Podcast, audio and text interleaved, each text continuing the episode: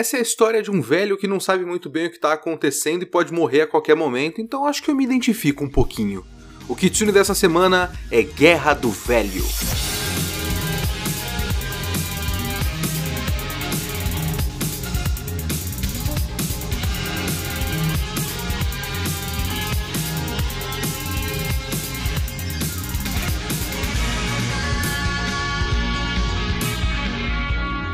Da semana é o meu podcast para eu comentar o que eu quiser, do jeito que eu quiser e quando eu quiser. A ideia aqui é fazer uma review por semana. Pode ser um filme, um livro, um anime inteiro ou só um episódio, um mangá inteiro ou só um volume. Eu vi, eu li, eu quero falar, então é aqui que eu vou falar. Se você quiser comentar o episódio, me siga no Twitter, leokitsune, ou manda um e-mail para leokitsune.gmail.com. E não esquece de seguir o podcast para sempre ser notificado de novos episódios. Pois bem, qual a premissa de Guerra do Velho? Guerra do Velho é um livro de ficção científica de John Scalzi, de 2005, e ele conta a história de uma guerra no espaço. Porque é o seguinte, a raça humana conseguiu chegar ao espaço e colonizou o espaço. Essa história é contada do ponto de vista de um cara chamado John Perry, ele é um americano.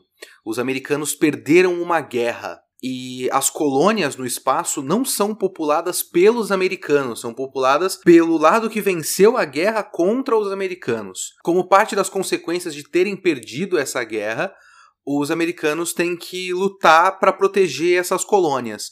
E é aí que entra o John Perry. John Perry é um cara de 75 anos e nesse mundo o que acontece é que o exército recruta esses idosos eles se alistam aos 65, deixam uma amostra de DNA com o exército e aos 75 eles vão para o espaço. Mas, obviamente, eles não podem lutar como velho, então eu vou dar um pequeno spoiler, porque isso tem um certo mistériozinho do que acontece no começo do livro, mas essa é a premissa da história, então isso precisa ser contado de alguma forma.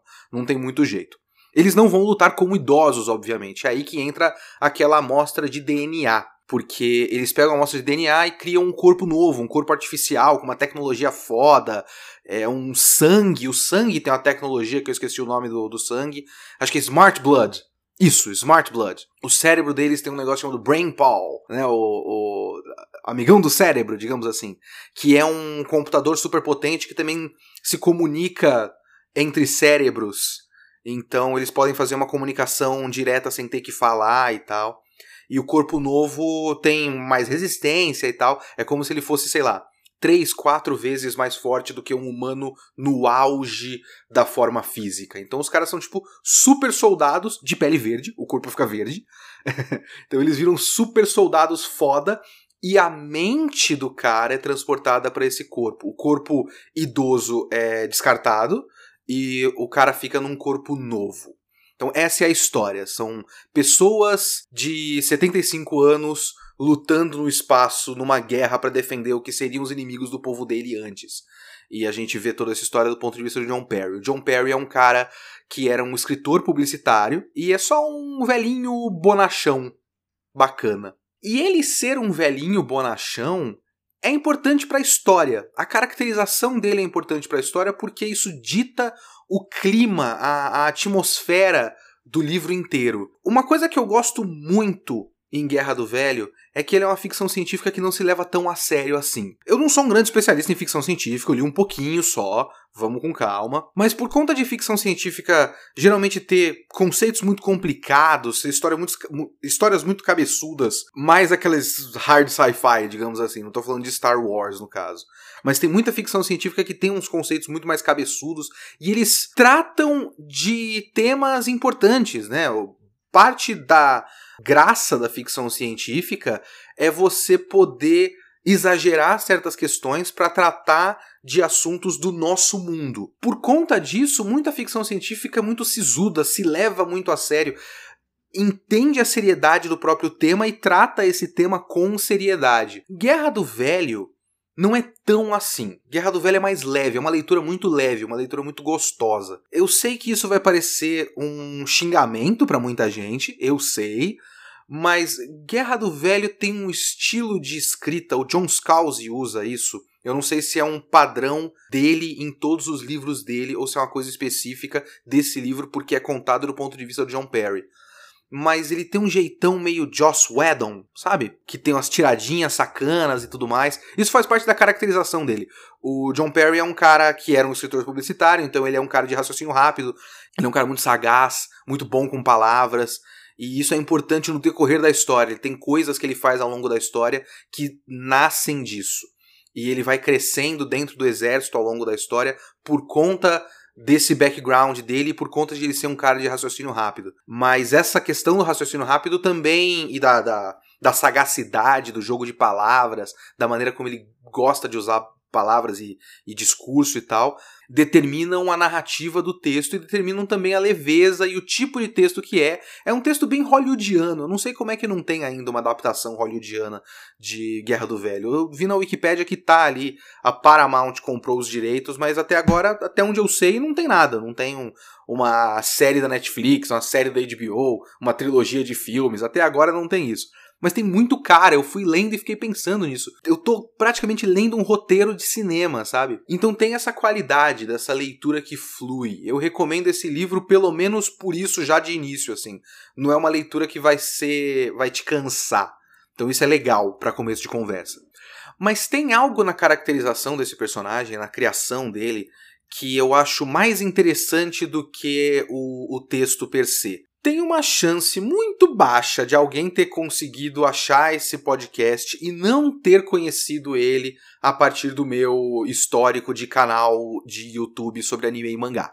Eu tinha o VideoQuest antes, eu criei um público, boa parte desse público está ouvindo meu podcast hoje. Então, esse público já vai saber do que eu estou falando. Mas caso tenha alguém que não conheça coisas de anime e mangá, é uma chance muito baixa, vai saber no futuro alguém ouvindo esse podcast. Eu vou explicar aqui para vocês o que é um isekai. o que é um isekai? Isekai é um gênero, um subgênero, digamos assim, é, que vem ficando cada vez mais em voga nos animes hoje em dia. Vem das light novels, são os livros é, infanto-juvenis, digamos, não são infanto-juvenis, são juvenis, digamos assim, japoneses, e é muitos deles adaptados para anime e mangá, e tem esse gênero específico que são histórias em que um personagem passa para um outro mundo. É parecido, digamos assim, com algo como um Nárnia, Alice no País das Maravilhas, Viagem de Shihiro. É parecido, mas não é a mesma coisa. Não é exatamente a mesma coisa.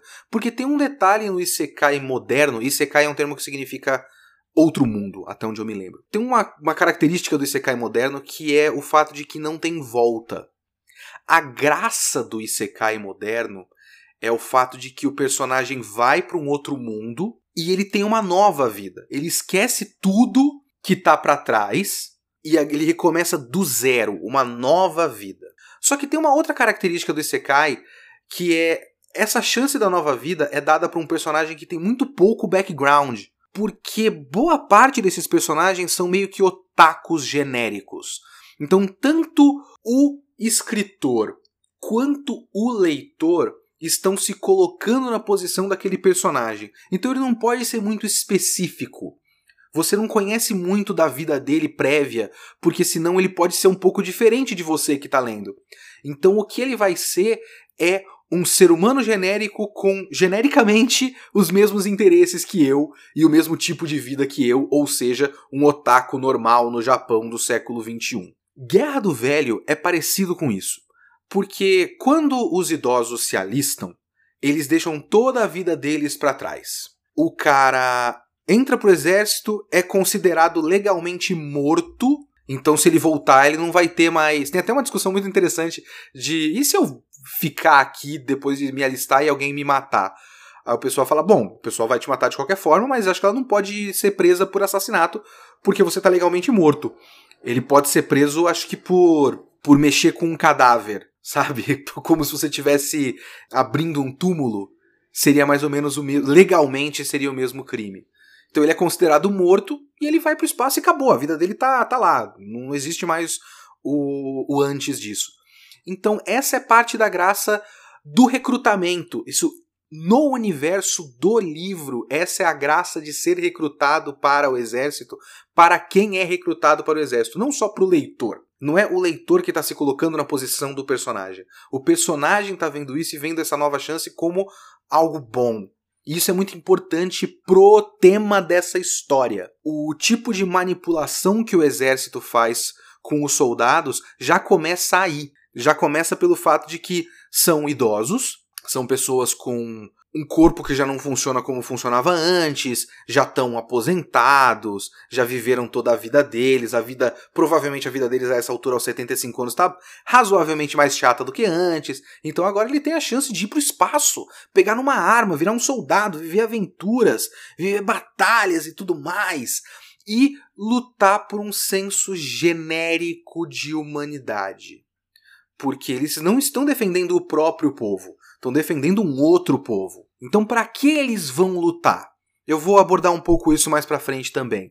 Mas por que eles estão lutando? Porque é legal poder lutar. É legal poder lutar. Não exatamente lutar numa guerra, mas ter a possibilidade física de estar ativo novamente é um grande atrativo do exército. E isso é usado para que os motivos reais das batalhas sejam é, alienados dos soldados. Essa sensação de alienação, essa alienação proposital, é um tema importante nessa história e já começa desse ponto. Mas uma coisa que eu acho muito interessante na caracterização do John Perry é que nada do background dele é muito trágico. Eu acho isso muito legal. Porque um recurso narrativo muito frequente para você dar um peso para os personagens, dar um peso para sua história, é você também dar um peso pro background do personagem para as coisas significarem algo. Só que nessa história, o não significar é importante, é temático. Então a batalha não significa nada pro John Perry. Então você não tem um background do tipo, eu quero me vingar do, dos alienígenas que mataram a minha esposa. Não tem nada disso. A esposa dele morreu, sim. Ele e a esposa decidiram aos 65 anos que iam se alistar no exército. Então eles foram lá, se alistaram e deram o DNA deles. Só que a esposa dele morreu alguns anos depois, no espaço desses 10 anos. Sete anos antes da história começar, se eu não me engano. Mas morreu normal, morreu. É, é triste, mas é uma morte do tipo que acontece. Ela tem, acho que, um ataque do coração enquanto tá cozinhando. Acho que tem até um trecho que fala, ah, ela ia pegar a baunilha, ela pergunta, cadê a baunilha? E aí ela cai no chão. Então não é trágico, é triste pra caramba. Ele fala muito de como, num trecho mais pra frente, depois que, que uma pessoa que você ama morre, você morre junto. Mas você não fica morto para sempre. Ele teve sete anos antes de começar essa história para se acostumar com o fato de que a esposa dele morreu. Então não é, eu fiquei sete anos vagando pelo mundo e sei lá, uma imagem dele como um lobo solitário na chuva e tudo mais. Não é isso, é uma vida normal. A esposa dele morreu, ele ficou triste pra caralho e aí ele segue a vida.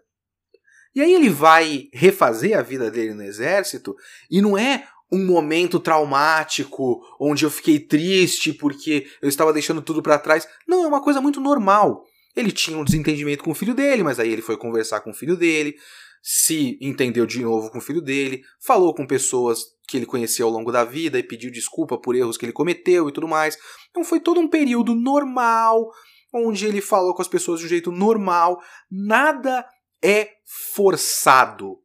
Não existe uma tentativa desse livro de ser edgy, cool, é, foda. Não, é tudo muito normal. E essa normalidade, essa casualidade da, da maneira como o mundo é mostrado é muito importante. Porque não é uma coisa extraordinária. Houve um ataque na Terra e de repente, sabe o começo do Gundam?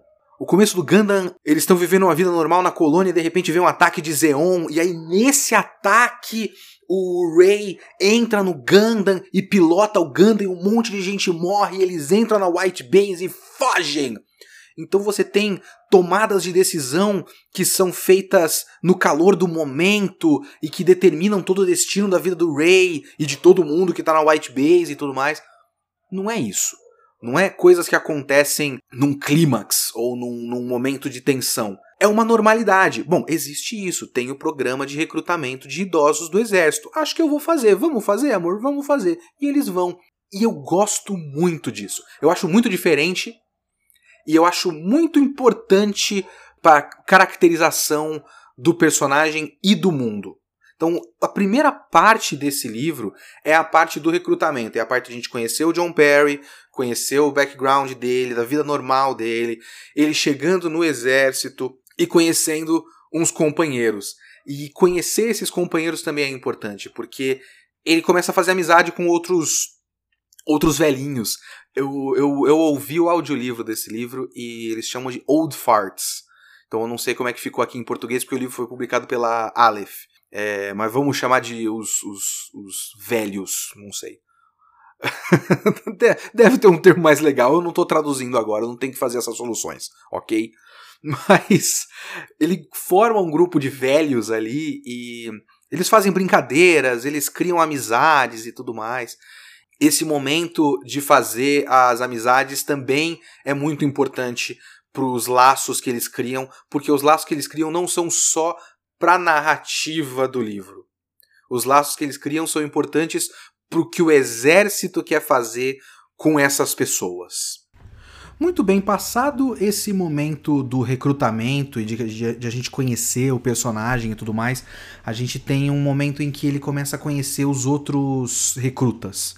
E depois a transferência da mente dele para o corpo novo e a, o momento de adaptação dele a esse corpo novo. E esse é um momento chave do livro para mim. Porque o que é importante nesse livro é a camaradagem desses personagens. É legal, é gostoso de ver, porque são personagens carismáticos no geral, né? São pessoas bacanas, são velhinhos bacanas. E várias coisas que acontecem ali fazem bastante sentido. Por exemplo, quando eles passam pro corpo novo e eles estão, tipo, o máximo da, da capacidade física humana, só que três vezes mais, e eles estão lindos, e todo mundo é lindo, e todo mundo é gostoso, e todo mundo já se desvencilhou completamente da vida antiga, né? Então, o John Perry, por exemplo, a esposa dele morreu sete anos antes, os outros têm um monte de viúvo e tudo mais. Então eles são pessoas no máximo da capacidade física e lindos. O que, que eles fazem? A primeira coisa que eles fazem, eles transam pra caralho. E eu acho que isso faz muito sentido. é todo um trecho que o, o livro é bem aberto e bem casual com isso. Não é, não tem uma tentativa, isso eu adorei também. Não tem uma tentativa de fazer uma cena, uma narração de uma cena, e aí eu coloquei as mãos por baixo de seu vestido e seus mamilos entumecidos. Não, não é isso. Ele só fala, e a gente transou pra caralho, e a gente tinha um acordo de bater na porta para entrar porque a gente sabia que tava transando, e o pessoal transava na escada, e eu, eu era um dos poucos caras que tinha um quarto um pouquinho melhor e sozinho, porque o meu companheiro de, de quarto tinha morrido um pouco antes, então o pessoal queria usar o meu quarto, mas eu não deixava porque era o meu quarto e foda-se. E a gente trocava de parceiro, e eu transava com a outra mina, e depois transava com a outra mina, e era uma putaria do caralho. E é bem casual e bem normal. Eu gosto disso. Mais uma vez, é um livro que não se leva muito a sério, que não tenta ser pesado, que não tenta ser edgy, não tenta ser sexy, não tenta ser cool. Ele não tenta nada disso. E eu gosto bastante disso. Ele é bem pé no chão, bem casual, bem normal, prosaico. É, é bem legal, principalmente quando você considera o tipo de história que está sendo contada, né? Que é uma história de conceitos de ficção científica bem pulp, inclusive. Me lembra bastante ficção científica pulp. Colônias no espaço e você pega velhos e transfere para um corpo foda e eles vão lutar contra alienígenas variados, sabe? Isso é bem legal. E você vê o momento em que eles estão é, se ligando, estão se relacionando entre si, criando laços de amizade e camaradagem. E isso é importante, porque tem uma parte do livro que é negligenciada de propósito, que é o contexto desses combates no espaço. Porque veja bem, como eu disse antes, as forças de defesa da, das colônias são forças americanas que estão defendendo colônias que não são colônias americanas. Então eles já estão afastados disso, já estão alienados de quem eles estão defendendo. Eles tão de não estão defendendo o país, não estão defendendo o próprio povo. Estão defendendo uma ideia genérica de humanidade. Eu não sei se vocês estão ouvindo esse microfone, eu tô com um microfone novo agora. E ele é muito bom. E tem ao mesmo tempo alguém com um aspirador de pó e fogos de artifício de final do Campeonato Paulista. No meio da pandemia, inclusive. Então, talvez esse microfone esteja pegando absolutamente tudo. É... esse é o mal de ter um microfone bom. Desculpa, gente. E além de ter essa questão do povo e de quem eles estão defendendo, tem o inimigo. E o inimigo não fica muito claro sempre. Você tem uma explicação genérica de como eles são e aí eles partem para a batalha. Não tem uma grande explicação. Tem um, tem, um, tem um pouquinho de explicação tática e de por que você precisa lutar essa batalha específica, e uma explicação de qual é o inimigo. Ah, eles são aliens que fazem isso, isso e aquilo, e aí eles chegam na batalha e lutam. Porque os soldados eles são alienados de todo o processo. E para mim esse é o ponto principal desse livro para mim. Quando eu comecei a perceber isso que eu achei cada vez mais interessante, a alienação do soldado em relação à guerra. A gente tem aqui no nosso mundo real uma versão disso. Os soldados eles são jogados, são sempre jovens que são jogados numa luta que eles não escolheram que, que aconteça e jogam na cabeça dele uma ideia muito vaga de patriotismo, mas existe muito mais a sensação de você estar tá protegendo o seu colega. Você tem que proteger o homem que está ao seu lado. Vocês treinaram juntos, são da mesma tropa, vocês são amigos e você tem que proteger o seu companheiro. Porque a razão real dessas guerras que a gente tem no nosso mundo hoje não é exatamente uma um senso de patriotismo e defender o nosso povo e os nossos valores, não é isso. Os motivos reais são motivos políticos e econômicos. O cara é mandado lá pro Iraque, o soldado americano é mandado pro Iraque com a desculpa do patriotismo e de defender os valores da América, quando na verdade os Estados Unidos querem garantir presença numa área com petróleo e o controle do petróleo da região do, do Oriente Médio. Então, no nosso mundo, os soldados já são alienados das causas reais e morrem lá na casa do caralho achando que estão morrendo por um motivo X, mas eles estão morrendo por um motivo Y. E esse livro ele é uma ilustração disso é, de uma maneira um pouco mais exagerada. E é por isso que os soldados serem idosos é uma escolha muito interessante. Tem dois tipos de soldado principais nessa história, o outro a gente vai ver um pouco mais pra frente. Mas esses soldados velhos que fazem a guerra do velho, né? Eles são idosos porque é meio como se eles não tivessem mais nada a perder eles já viveram toda a vida, eles não precisam pensar no futuro. Existe inclusive muito a ideia de que vocês vão morrer mais ou menos em 10 anos de qualquer forma. Então vai lá pro espaço e tem uma última aventura. Então eles podem ter uma última etapa da vida deles. O próprio John Perry fala que ele tá tendo a terceira vida dele, digamos assim. Ele teve a primeira normal, digamos, a segunda que ele fala metaforicamente depois da esposa morrer, e agora essa terceira. Então ele tem uma nova vida, uma chance de ter um corpo novo que ele não tinha faz muito tempo, e de ter habilidades e de ter uma vida ativa e tudo mais, e de ter a emoção da batalha e muito do, do foco da narração da história tá não só na camaradagem, como na batalha, no funcionamento da batalha. Longas explicações da tecnologia do corpo, da tecnologia da arma, de como eles fazem um juramento dos fuzileiros navais, né? Acho que é dos Navy SEALs, se eu não me engano. E eles têm uma relação com a própria arma e com o computador na cabeça deles. E uma primeira batalha, por exemplo, que o John Perry faz um bagulho interessante de dar um tiro duplo ele percebe que o inimigo tem uma certa carapaça, que o primeiro tiro nunca funciona direito. Então ele programa a arma dele para dar dois tiros em sequência numa num espaço muito pequeno de tempo com duas, dois tipos de bala diferentes. E ele espalha esse, essa tática pela comunicação é, intracerebral, digamos assim, intercerebral, na verdade, é, dos computadores que eles compartilham lá numa internet do cérebro que eles têm. E todo mundo faz esse, essa tática e essa técnica, né? E eles conseguem vencer aquela primeira batalha. Então o John Perry já começa a ter um certo destaque no exército por causa disso. Ele conseguiu uma solução que ninguém tinha conseguido antes.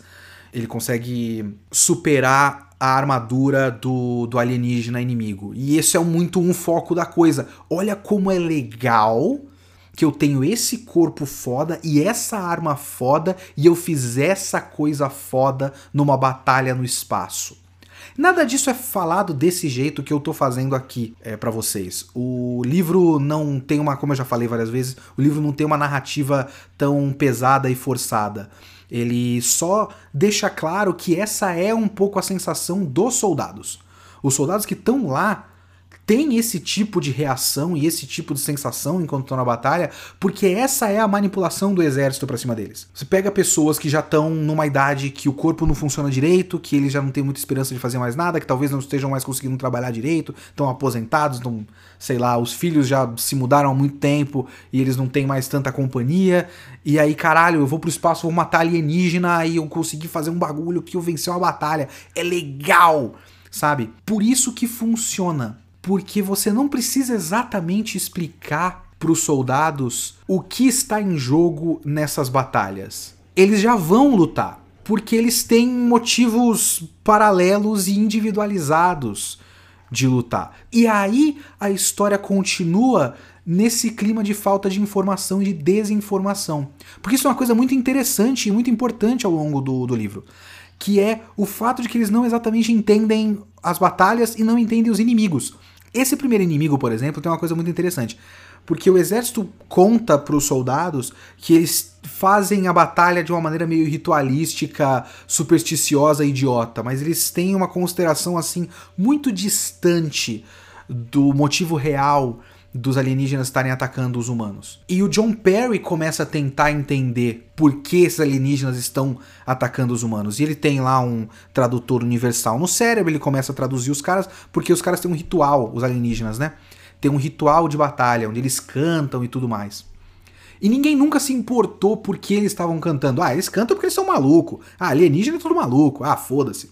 E ele começa a traduzir e ele percebe que essa canção é um batismo dos alienígenas nos humanos. Então a batalha para esses alienígenas é sagrada. E os humanos estão sendo batizados e consagrados nessa batalha no altar, digamos assim, da religião deles, que é essa essa luta e é a morte e tudo mais.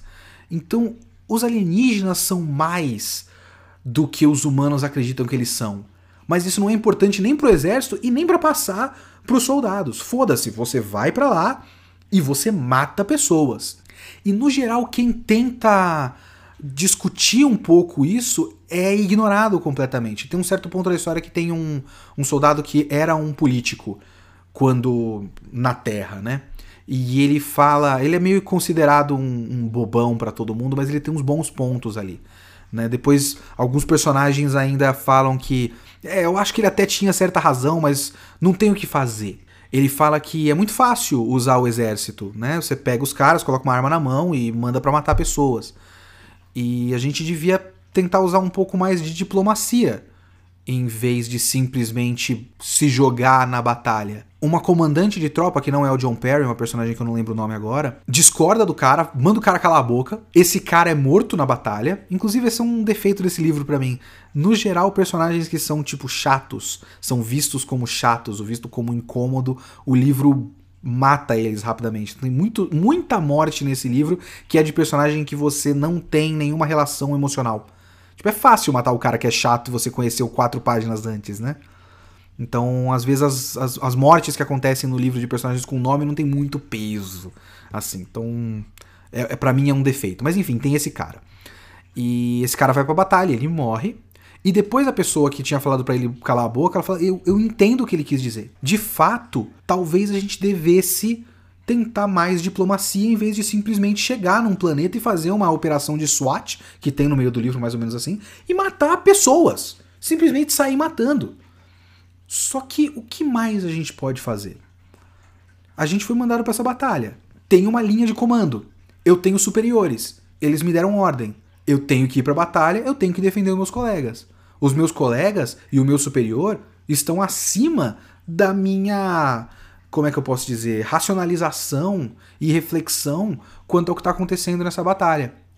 Os personagens que estão lá, eles não são completamente idiotas, eles não são alegorias para essa ideia, são escritos o, o escreve eles geralmente muito bem para eles serem pessoas independentes, com pensamento independente, que refletem sobre isso. Tem muitos debates ao longo do livro é, dos personagens tentando entender o que está acontecendo. Eles refletem sobre isso, eles tentam entender. Mas eles também estão pegos nessa mentalidade. A mentalidade pegou os caras e agora é tipo, tá, eu realmente acho que tá muito errado eles não passarem nenhuma informação pra gente. Mas tipo, eu gosto de você, eu gosto dela, eu gosto dele. Eu gosto da minha tropa. Eu quero manter todo mundo vivo. Então eu vou para lá e eu vou lutar. Não tem muito jeito. E eu acho que isso é muito bem construído ao longo do livro. Tem muitos momentos que mostram pra gente que os personagens são pessoas que estão refletindo sobre o que está acontecendo, mas ainda estão pegos na manipulação sociológica, no experimento sociológico que é esse exército de, de idosos jogados no espaço. E mais pra frente a gente vai ver o que são as Brigadas Fantasma. As Brigadas Fantasma são preparadas pela história, tem um momento que o companheiro de quarto do John Perry, que é um chato, logo morre. ele morre. E antes de passar a mente dele para um corpo novo, né? Ele ainda era um velho chato. E aí alguém pega o corpo dele e fala: Ei, olha, olha lá, mais um recruta das tropas fantasma. E eu, ah, olha só, o cara tá preparando o próximo livro. Porque o próximo livro se chama Brigadas Fantasma. E não, não tá preparando o próximo livro. Ele tá preparando, na verdade, o terço final deste livro. Então todo o terço final tem a ver com as tropas fantasma. E eu não vou dar um grande spoiler de uma coisa específica da tropa fantasma, mas o que são as tropas fantasma? Vou dar esse não, não. Eu vou dar sim, eu vou dar o spoiler, mas agora tem spoiler, gente. Você passe para o tempo que eu vou falar agora. 41 minutos e 20 segundos. Que aí você pode ler os e-mails, porque daqui pra frente é spoiler do livro, ok? Vamos lá.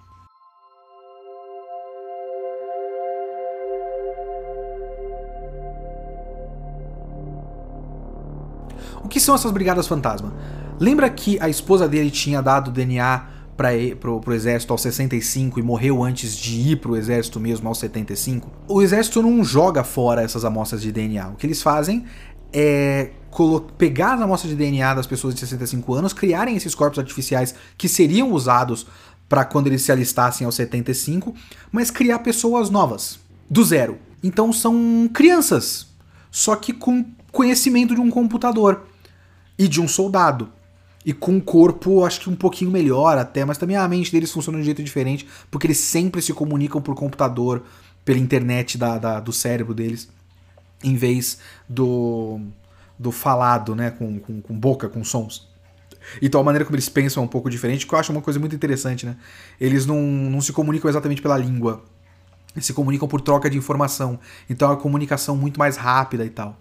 Mas eles são tipo corpos adultos perfeitos, três vezes acima do ápice humano, com computadores de última geração, mas são crianças de 4 anos de idade. Então eles não têm nenhum conhecimento de uma vida antes disso, não têm conhecimento do que pode ter sido uma vida normal. Eles nascem e vão para o campo de batalha. É uma outra versão do que se faz com os idosos eles também não têm o que perder. Eles não têm a. não têm ligação com nada, sabe? É bem triste a maneira como eles são retratados nesse livro. Até eu acho bem interessante isso, é bem triste. Então os caras, eles são tipo apenas soldados levemente, tangencialmente humanos.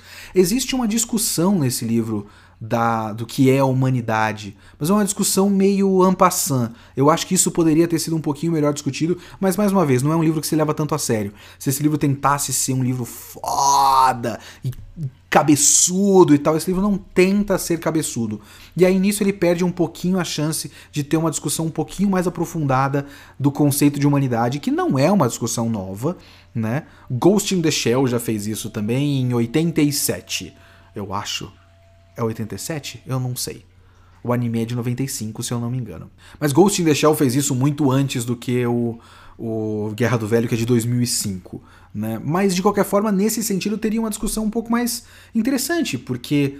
Um pouco mais interessante, não, um pouquinho mais específica para esse tipo de, de coisa, porque eles estão defendendo uma humanidade.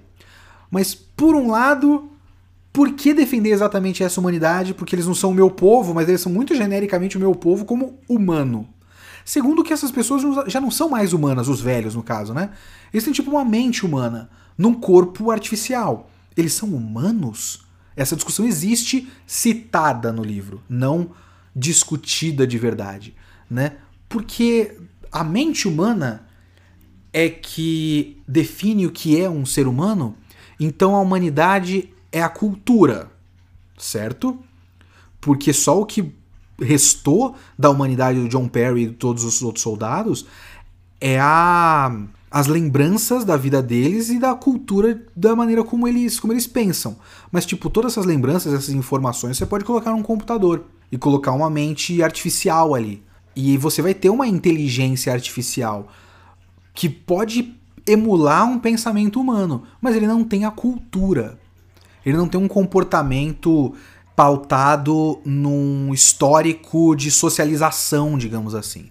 Então não existe o social, não existe a interação, existe só o raciocínio linear ou não linear de um ser humano. Isso define um ser humano? Então esse cara é um ser humano, o John Perry? Agora, se o que define ele é memória e cultura, essa brigada fantasma é humana? Eles têm uma mente baseada no DNA é, que eles criaram e tal, mas eles não cresceram na cultura humana, eles não cresceram como seres humanos, eles cresceram apenas como soldados, como funções. Eles são basicamente esse computador no cérebro que os outros soldados têm implantado neles, né? Eles são isso. Então eles são humanos? Então para que defender, caso eles não sejam, caso a gente defina que eles não são humanos, para que eles têm que defender esses humanos? Eles estão brigando por quê? Para quê? Por quem? Eles só brigam porque é isso que foi mandado eles fazerem. Então eles têm, mais uma vez, a tropa, eles têm um instinto de sobrevivência é, de grupo, digamos assim, tanto pessoal quanto de grupo, no caso, e eles têm ordens, eles cumprem ordens. Isso é a humanidade? Eles têm que lutar? Para que lutar? Isso é uma discussão interessante que o livro faz alusão, mas não se aprofunda. E eu acho que poderia se aprofundar um pouco mais e deixaria o livro mais rico. Tem isso. Mas de qualquer forma, na ideia do livro de debater essa motivação para lutar do exército e da dos exércitos do nosso mundo, inclusive, o que se faz com os soldados do nosso mundo, eu acho interessante que essa Brigada Fantasma continua esse debate de uma outra maneira é mais próximo do que a gente tem no nosso mundo hoje com um pessoal de 18 anos indo pro exército. É até mais, mais pesado, sabe? Porque você pega o cara de 18 anos, basicamente porque por conta do desenvolvimento físico dele, né? Porque se você pegar, seria, seria melhor, seria mais conveniente do ponto de vista social, do ponto de vista da manipulação do exército, você pegar uma criança de 13 anos, de 10 anos, que ele já tem ali faculdades mentais completas, digamos, mas tem muito menos experiência e muito menos ideologia, e você pode colocar isso na cabeça dele e lutar sem questionar nada. Só que ele não tem o corpo completamente desenvolvido, então a melhor opção para um exército real no nosso mundo real é alguém de 18 anos de idade. Porque ele já está ali no auge da, da, da, forma física, mas ainda não exatamente formou a própria cabeça é, intelectualmente, digamos assim. Então você pode martelar a cabeça dele com ideologia. Essa tropa fantasma é isso levado à, à décima potência. Você tem corpos que são o máximo possível da humanidade e a mente que é uma tábula rasa. É uma tela em branco total, onde eles podem colocar qualquer coisa. Então, não só a caracterização desses personagens é interessante, como também o terço final do livro. Porque o terço final do livro é uma busca por informação. Eu acho isso muito legal, porque Primeiro que eles têm a própria viagem espacial deles não é bem explicada para eles. Os soldados não entendem muito bem como funciona, porque não é exatamente uma viagem, mas é um salto de dobra então talvez eles não estejam indo para a mesma realidade deles. Então tem uma jogadinha que aí eu acho que ficou mal desenvolvida entre aspas e é bom que tenha ficado mal desenvolvido. Porque perder tempo demais e, e focar demais na, no funcionamento é isso que eu falo sempre sobre lore. Se ele perdesse tempo demais na explicação desse lore de como funciona o salto de dobra deste mundo, e isso fosse o, o importante nessa história, isso não é o importante nessa história. Isso é uma um ponto de partida para a trama. Porque tem uma explicação breve sobre isso. Se eles estão fazendo um salto para uma outra realidade, você não tem como prever quando eles chegarem, mas eles fazem um salto desse de dobra e eles são atacados imediatamente quando eles saem desse salto. Mas não é possível porque o inimigo não pode saber quando ele vai aparecer se o cara tá meio que partindo de algo fora do tempo. Mas eles sabem e atacam imediatamente. Então, como esses caras sabem? E aí que se parte numa investigação por mais informação que precisa levar em consideração a cultura do inimigo, a cultura do alienígena. Então você tem aí toda uma história sobre desinformação que termina numa jornada por informação que também se liga com essa busca interna dele, tanto de John Perry quanto de uma personagem da Brigada Fantasma, que é bastante importante, por um motivo para lutar. Então você liga essas duas coisas tematicamente, que ainda são muito pertinentes tematicamente uma com a outra, que ainda são buscas por motivação, tanto a motivação da batalha quanto uma motivação interna por lutar de cada personagem. E a, o terço final do livro é isso. E eu acho muito legal. Esse terço final é muito legal. E tematicamente eu acho muito legal porque é muito coeso. Eu gosto muito disso. Ele é bem redondinho tematicamente. Então é com isso que eu vou encerrar para vocês. Eu acho esse livro muito redondinho tematicamente. As coisas que acontecem são sempre é, pertinentes para a discussão que está é, sendo levantada por esse livro, que é essa discussão da desinformação, da alienação que a gente tem da real motivação da, da, dos nossos conflitos políticos. Né, dos nossos conflitos armados, nós somos todos alienados dessas causas, principalmente quem está lá na linha de frente, e você tem essa busca por motivação, não só por essa motivação maior, quanto por uma, uma motivação é, interna, internalizada. Eu discuti aqui com vocês que eu acho que poderia ter sido um pouquinho melhor aprofundado em certas questões da definição de humanidade, mas eu também acho, e eu falei isso na parte de spoilers, se você pular a parte de spoilers, paciência.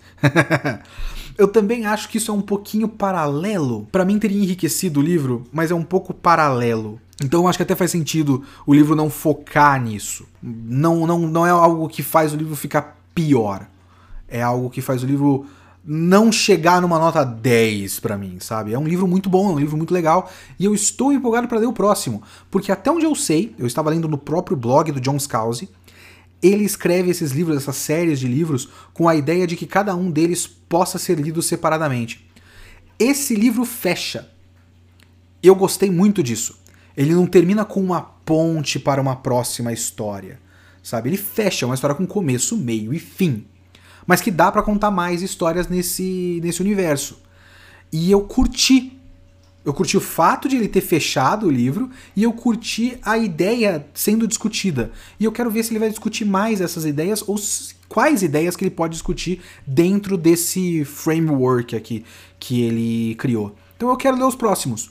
Pelo menos Obrigado Fantasma. Tem mais uns quatro livros é, nessa série e eu quero ver pelo menos o próximo. E aí, se eu terminar de ler o próximo Brigada Fantasma, que eu não comecei ainda, eu volto aqui para falar sobre esse livro com vocês.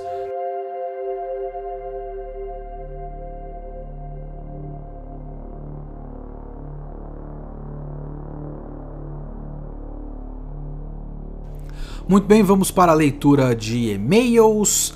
É, antes de fazer a minha leitura de e-mails, eu quero agradecer o pessoal do Mundo Freak, que me convidou para falar de Duna. Foi bem legal gravar com, com o Mundo Freak. Foi um pouquinho menos confortável falar tão mal de um livro no meio de pessoas que tinham gostado tanto dele. Mas enfim, eu estou aqui para falar mal de coisas, aparentemente. É isso que eu criei para mim na internet. Eu não sei se eu deveria ter criado isso para mim na internet, mas parece que eu fiz. E agora já foi, né? Pau no meu cu.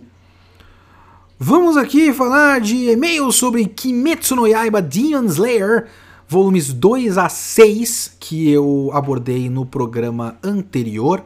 Teve bastante e-mail, muito obrigado por vocês terem mandado e-mail. Mais uma vez, todo mundo que manda e-mail, manda e-mail muito grande. Então eu agradeço que vocês tirem um tempo para mandar um e-mail tão dedicado assim para o meu humilde podcast. E eu tive que selecionar alguns e vamos para esses alguns. O primeiro e-mail aqui é do Gabriel Guerreiro, que é do Vigilância Sanitária. Inclusive, também um agradecimento ao Vigilância Sanitária. Eu fui lá ao Vigilância Sanitária para falar de Higurashi. Eu preciso ver se já saiu esse episódio. Foi muito legal também falar muito mal de outra coisa no podcast dos outros, mas aí o Vigilância é feito para isso, né? Então é um pouco diferente. Fala Kitsune, tudo tranquilo? É, mandando esse e-mail para comentar os saudosos volumes 2 até o 6 de Kimetsu. Inclusive, bom momento para dizer que Demon Slayer é um nome muito sem graça. De fato. Queria começar falando um pouco sobre o que fez Demon Slayer ser esse sucesso todo. Para mim é uma questão de três vias. Uh, de começo tem o fato da Jump ser uma revista de alta rotatividade de leitores, então parte dos fãs são a galerinha de 12 a 13 anos, que nunca consumiu nada do tipo antes, mesmo eu não e mesmo eu não gostando de Boku no Hero, não tem como negar que a construção dele é mais complexa e cheia de vais e vens do que Demon Slayer. Então ele tá argumentando aqui que é uma galerinha que nunca leu outros shonens de porrada, só leu os do momento, e que o Demon Slayer é mais simples, mais palatável. E eu concordo. O segundo grupo é formado pela galera já mais macaco velho dos mangás, e para essa galera acho que o que mais pesa é a velocidade de leitura. Eu mesmo li mais de 100 capítulos na época que maratonei, em pouco mais de dois dias. Isso faz com que a pessoa acabe lendo com menos atenção e passando por cima dos detalhes. Binge watching é um erro. E eu entendo isso também, mas eu não acho que é só a questão de a leitura é rápida e as pessoas leem rápido e deixam passar alguns problemas. É que eu acho que depois de você ter lido muito shonen, eu realmente acho que isso acaba sendo uma qualidade para as pessoas. É, depois de você ler tanto shonen, você não quer tanto aquele momento que eu falei do, das, das missões do Yusuke antes de voltar à vida, das lutas aleatórias do Kenshin antes de vir o arco do, do Aoshi. Você quer um pouco mais de agilidade. E o Kimetsu mostra o vilão final da história muito cedo. Então você já tem um objetivo no começo. Tipo, caralho, olha só. Esse cara, esse cara é o vilão. Então já estamos no vilão final. Legal, pulamos várias etapas aqui. Então acho que é um é um plus, digamos assim, para muitas pessoas que já viram muitos shonens de porrada por aí e querem uma coisa um pouquinho menos enrolada. E Kimetsu realmente não é enrolado. O preço que, que Kimetsu paga por não ser enrolado é fazer uma péssima caracterização de personagem, na minha opinião. Mas não ser enrolado acaba sendo um ponto positivo. Você quer um outro mangá que não é enrolado, muito parecido com Kimetsu nesse sentido? Cavaleiros do Zodíaco. Uma qualidade de Cavaleiros do Zodíaco é o fato de ele ser bastante objetivo. O preço que Cavaleiros paga por ser objetivo é não ter caracterização de personagem de verdade, muito parecido com Demon Slayer. E aí o Gabriel Guerreiro continua, vamos para a terceira, provavelmente formada pela galera mais fervorosa, que é o pessoal que veio do anime. Isso aí realmente, isso aí eu tô ligado. Existe toda uma ideia, isso é interessante, ó, existe toda uma ideia no grupo otaku sobre como o mangá, por definição, é apenas uma mídia intermediária entre a história e a versão definitiva, o anime. Isso eu concordo muito eu acho isso muito interessante. Um dia eu vou fazer alguma coisa relacionada a isso. Já falei pro Guerreiro que eu vou, vou roubar essa ideia aqui. Mas a ideia do mangá apenas como como ele disse, uma mídia intermediária, é como se ele fosse o storyboard de um anime no futuro. O mangá não se vale por si mesmo. O mangá é uma ideia para um dia alguém fazer um anime legal. Isso eu acho horrível. A gente não vê o mangá pela, pela beleza do próprio mangá pela beleza de ser um mangá. A gente fica muito frustrado quando, quando mangás que a gente não gosta.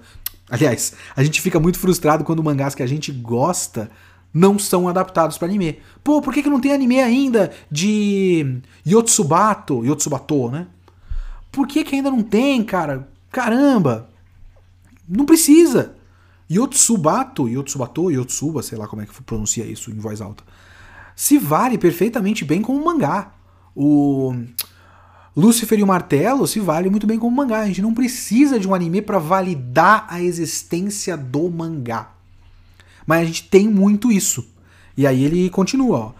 Junte a isso o fato do anime ter colocado o roteiro num ritmo normal, com muitas luzes, e pronto, está criado um sucesso. É, se você pega o ritmo frenético do mangá e dá uma acalmadinha. Porra, são seis volumes que viraram 26 episódios de mangá. Se isso fosse num anime eterno, tipo um One Piece da vida, isso teria sido 10, 12 no máximo. Você não precisa de muito para fazer um anime, sabe? Por isso que os animes alcançam os mangás muito rápido. Porque você pega seis volumes e faz isso em 15 episódios de mangá e aí acabou. Você chegou já no, na porra do, do mangá, sabe? Então, de fato, se você pensa em 26 episódios para 6 volumes, com certeza o ritmo do anime é muito melhor que o ritmo do mangá. O mangá é muito esquisito nesse sentido. É, muito obrigado, Gabriel Guerreiro, pelo seu e-mail. Vamos para o próximo. Tem um e-mail daqui da Laís Scherer Donini. Ela começa com: E aí, Kitsune, tudo certo? É minha primeira vez escrevendo um e-mail para você, então vou tentar ser breve com o meu comentário. Ela comenta bastante sobre os personagens. Ela fala aqui, ó. É, meu principal problema com Demon Slayer são os personagens e as interações deles, por mais básica que seja a história, eu sinto falta de bons personagens para acompanhar, principalmente nesses seis primeiros volumes do mangá e 26 episódios do anime. Ela fala que o protagonista, o Tanjiro, irrita muito ela por ser um protagonista bonzinho padrão. A Nezuko, ela concorda comigo que ela não é uma personagem sim um objeto. O Zenitsu é o caso que mais irrita ela. Ó, eu gostei da forma que ele foi apresentado no início, sendo o cara quieto, introspectivo, que claramente não quer estar onde está, mas logo depois ele volta como o maior medroso que só grita e apanha para servir de alívio cômico, juntamente, juntamente com o Inosuke, que pelo menos para mim é um alívio cômico melhor por conta da personalidade muito forte. De fato, o Inosuke, o Inosuke ele tem tem coisas, né? Ele é tipo um doido com uma cabeça de, de javali e tal. Então ele tem. É, é, ele é um doido de um jeito que é legal que ele seja um doido. O outro é tipo só chato e grita, sabe? Não, não funciona o alívio cômico do Zenitsu. E aí ela fala uma coisa aqui que é muito interessante, ó. Só para terminar, quero dizer que o maldito episódio 19 me deu sono quando eu assisti. Eu só queria que a luta acabasse logo, porque era óbvio que o Tanjiro ia vencer. E quando ele vence tirando um poder da bunda e matando o cara de uma forma estilosa, com animação bonita, música épica e tudo mais, eu só conseguia pensar em como Mob Psycho me fez sentir muito mais emocionada e cativada com muito menos que toda a grandiosidade de Demon Slayer. Ano passado o, o, o Mob teve um episódio tão foda que é o episódio, acho que é o episódio 5, sei lá, que é a coisa do, do Hagen. E esse devia ter sido o episódio do ano. Mas não, foi Luz Bonita no ano passado, de fato. E, mas as pessoas são pegas por isso, né? Não tem muito jeito. É, a gente perdeu essa batalha, Laís. É uma pena. é foda que a gente fala essas coisas, parece que a gente quer muito parecer superior, né? Mas não é essa a questão, é a questão de, de exigir um pouco mais de estofo do que só uma animação bonita. Mas a animação bonita eu acho um motivo plausível para você querer assistir alguma coisa. Eu, um dia eu vou falar sobre isso também. O anime como experiência puramente estética. Eu, eu, é um tema que me interessa. Muito obrigado pelo e-mail, Laís. Próximo. Próximo e-mail é do Douglas Barros Franklin Oliveira. Olá, Kitsune. Douglas, do antigo é, grupo de padrinhos do VideoQuest. É, abraço. Lembro do Douglas, obviamente, do, do nosso grupo de padrinhos. Venho falar nesse e-mail dessa enorme satisfação que é Demon Slayer. Enorme satisfação, não, enorme sensação. que é Demon Slayer, ou melhor, a sensação anime Demon Slayer, que impulsiona as vendas desse mangá. Gosto bastante da experiência de assistir o anime, e como você, e eu acho que ele definiu aqui o que eu tô fazendo muito melhor do que eu como você quis ir atrás do material original, principalmente para entender qual o motivo dele ter estado no obscurantismo tão grande. E é mais isso. É menos tentar entender o fenômeno do, do sucesso do, do Demon Slayer, porque o fenômeno é a qualidade do anime, e mais entender. Demon Slayer não era nada antes. Por que, que ele não era nada? E aí eu vou atrás do mangá e vejo que ele não era nada porque ele de fato era absolutamente meia boca. E aí ele virou um anime bonito. Uh, ele continua aqui falando o resultado que o mangá não empolga, e como você falou, tudo parece corrido e tudo mais, mas ele fala uma coisa mais interessante aqui, ó. É, Kimetsu claramente tem um potencial. Acredito que sua mensagem nesses primeiros seis volumes tem sido a prática da empatia. Por isso, tantos momentos de limbo branco do Naruto, que é bem parecido com o limbo branco do Naruto, após as lutas, simbolizando essa capacidade sinestésica de Tanjiro. Uma mensagem boa e pertinente em um mundo polarizado e numa indústria tão carregada de power fantasy, herói do escudo, healers estupradores e isekais escapistas. Ter um anime que busque ativamente criar uma noção de alteridade, uma simpatia pelo adversário, assumindo que o mesmo tem seus sonhos, problemas e muitas vezes um desvio em sua jornada que ele colocou no papel de vilão, é, e que o que ele poderia melhorar caso a vida lhe tivesse abraçado ao invés de rejeitá-lo. Por fim, sua opinião foi excelente e continue com esse projeto que tem achado tão bom. E é isso, eu acho que eu falei isso no primeiro podcast do Demon Slayer, que é legal. Eu acho básico a maneira como é abordado, mas no papel é uma mensagem bonita. A mensagem de empatia é uma boa mensagem. É bom que a molecada dos seus 13 anos esteja vendo uma história sobre olha como esse cara que errou na vida não errou só porque ele é um filho da puta.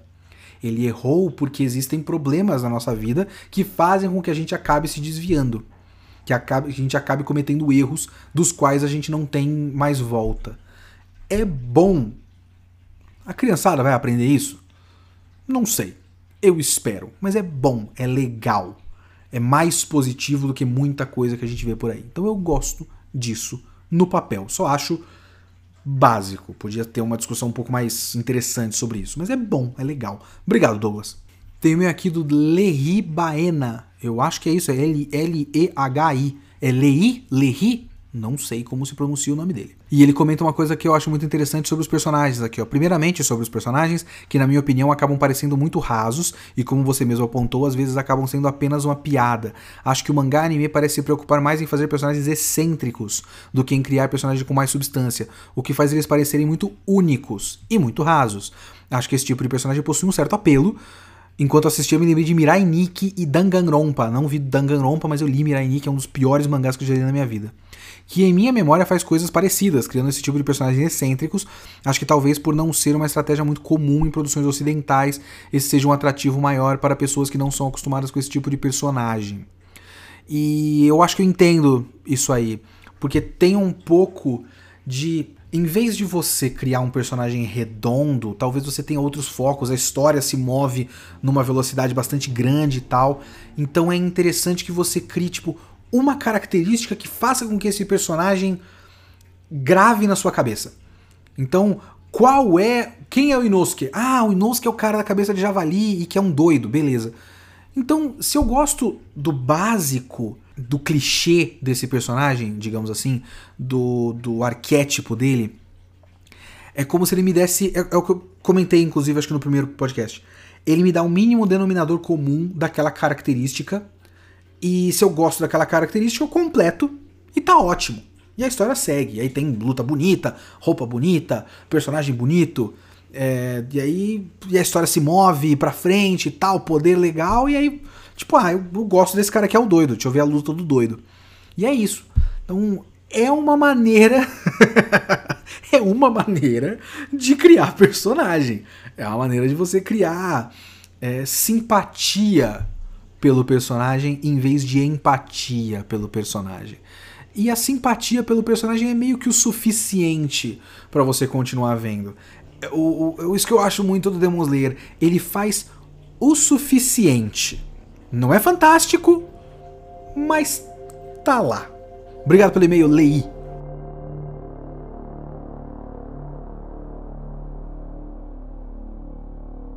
Muito bem, vamos encerrando o Kitsune desta semana. O Kitsune da próxima semana ainda não tem tema definido. Estou de olho num, num filme, que é um documentário que eu gosto muito. Estou pensando em começar a acompanhar um anime com vocês, é, em blocos de episódios, ou talvez um mangá. Então, coisas que eu estou de olho aí. Vamos lá. Muito obrigado a todos e até semana que vem. Ou não também.